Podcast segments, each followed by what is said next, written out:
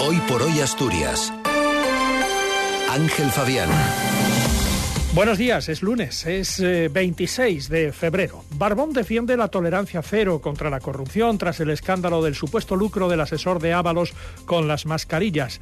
La fábrica de CAF en Guipúzcoa acogerá a las 10 el primer corte de chapa para los trenes de ancho métrico comprometidos por el Ministerio para Asturias y Cantabria.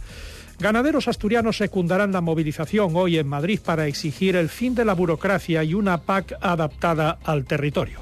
Además, estamos ante un lunes lluvioso con temperaturas de 6 grados en Oviedo y en Langreo, 7 en Gijón, Llanes, Cangas de Onís y Luarca, 8 en Avilés y 5 en Mieres. Eh, la de hoy va a ser una jornada realmente cruda, lo está siendo ya, con nevadas importantes en el cuadrante suroccidental, cordillera y picos de Europa.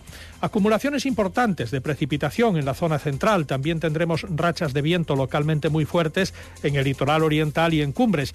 Estamos, por tanto, en alerta por nevadas, lluvias fuertes y fuerte oleaje. La cota de nieve arranca en torno a los 1.000-1.200 metros para ir bajando progresivamente a entre 600 y 800. Temperaturas en descenso. Mañana, más de lo mismo. La, nueva, la nieve puede superar los 25 centímetros a partir de los 900 metros y el miércoles las lluvias disminuirán a débiles y subirán algo las temperaturas. Martín Valle nos acompaña en la técnica.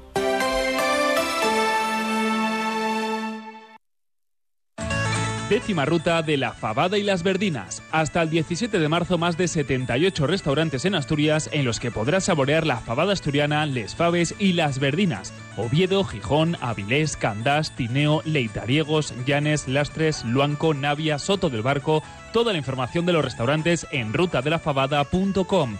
Patrocinan Codilex Caminas Tour y Cosme Palacio con su vino Rioja Glorioso. Colabora Cadena Ser Asturias. Las 7 menos 8 minutos de la mañana. El presidente Adrián Barbón asistió ayer en Mieres al tradicional acto en recuerdo del fundador del SOMA, Manuel Llaneza.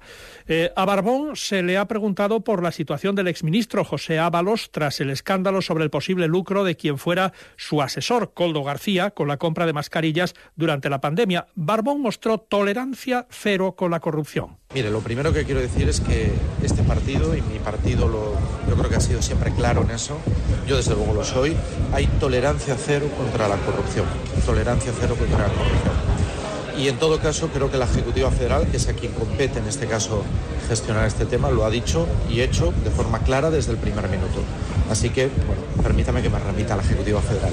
Pero desde luego, tolerancia cero contra corrupción. No podemos ser Adrián Barbón viajará hoy a Guipúzcoa, donde a las 10 de la mañana está invitado por el ministro de Transportes, Óscar Puente. En la fábrica de la compañía CAF en Beasain está previsto el inicio de la fabricación de los nuevos trenes de ancho métrico de Renfe, los comprometidos con Asturias y Cantabria tras el fiasco con los gálibos hace un año, que no permitían el paso de las máquinas por los túneles. El anuncio de este cortado de chapa lo hacía en su última visita a Asturias el propio Óscar Puente, que mostraba su satisfacción porque por fin se inicia un proceso de construcción que hasta la, hasta la finalización en 2026 mantendrá la gratuidad en las cercanías ferroviarias. Hemos superado las dificultades técnicas conocidas por todos, hemos tomado decisiones y ya contamos con el proyecto técnico de características resultante de la aplicación del método comparativo que me permite anunciar que este mes, día 26 de febrero, comenzaremos a fabricar los primeros 10 trenes de ancho métrico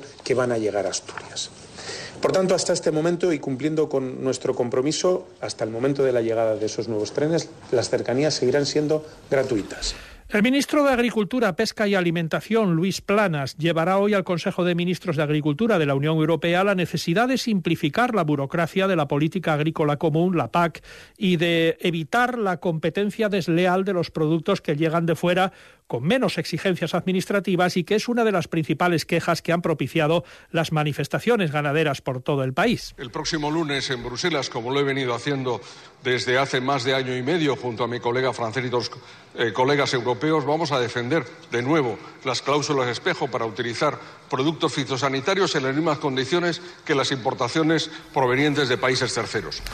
Coincidiendo con esta reunión de ministros europeos, las organizaciones agrarias Asaja, COAG y UPA han convocado una gran movilización en Madrid donde acudirán también ganaderos asturianos. Sus exigencias son claras, precios justos y el cumplimiento de la ley de la cadena alimentaria, una reducción de la excesiva burocracia a la que les obliga la PAC o que se saque el lobo del listado de especies con especial protección. Pero principalmente piden, en el caso de las organizaciones de la cornisa cantábrica, una adaptación de la PAC a la realidad del territorio. Ramón Artime es presidente de Asaja Asturias. Que nos quieren dirigir nuestra manera de manejar la explotación. Pues bueno, es que la explotación muchas veces no la puedes manejar como quieres, sino como te permite la, situación climatológica. Y como eso pues muchísimas cosas más. Después esta rotación rotaciones de cultivos que en Asturias es muy difícil de hacer. O sea hay un montón de cosas que, que realmente eh, están muy mal muy mal desarrolladas y que hay que cambiarlas. Y si no se cambian pues nos llevarán a que cerremos la mayoría Secundarán la movilización también los pescadores asturianos que comparten las quejas con los ganaderos. cientos de personas han secundado la convocatoria de la plataforma solidaria Asturias por Palestina con una manifestación ayer domingo en Gijón. Denuncian el genocidio que está cometiendo el Estado de Israel contra el pueblo palestino y que señalan deja cerca de 30.000 víctimas eh, mortales. Faltan cuatro minutos para las siete de la mañana.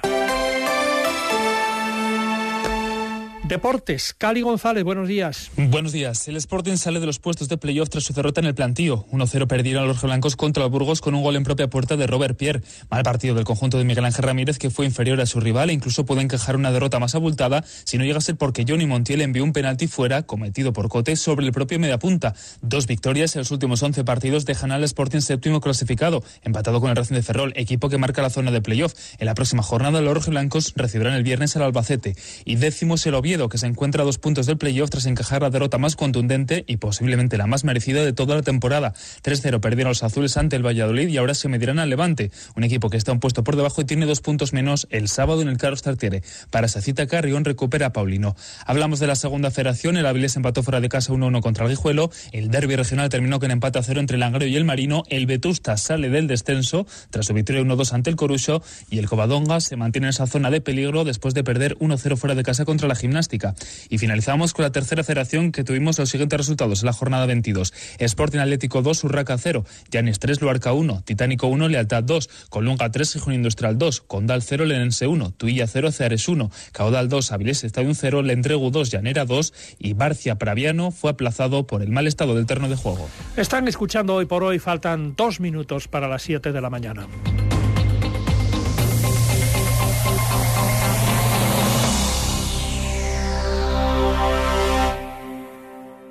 Cadena Ser, Gijón. Hola Julián, enamórate este febrero. En H Remotor nuestros coches con